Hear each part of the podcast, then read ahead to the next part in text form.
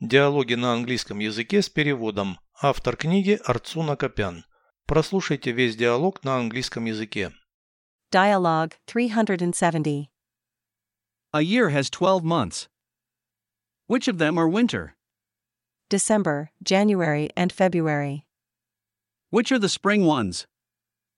March, April, May, Name the summer months. June, July, August, And finally, autumn? September, October, and November. That's it, there are no more. Переведите с русского на английский язык. Диалог 370. Dialogue 370. В году 12 месяцев.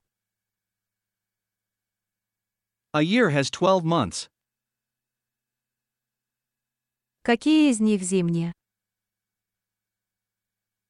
Which of them are winter? Декабрь, январь и февраль.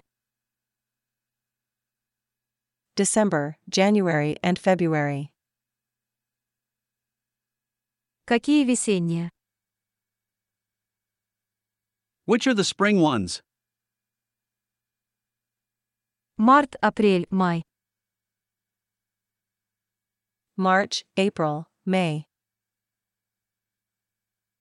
Назови летние месяцы.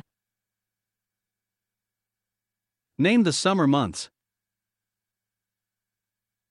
Июнь, июль, август. June, July, August. И, наконец, осенние. And finally, autumn? Сентябрь, октябрь и ноябрь. September, October, and November. Все больше нет. That's it, there are no more.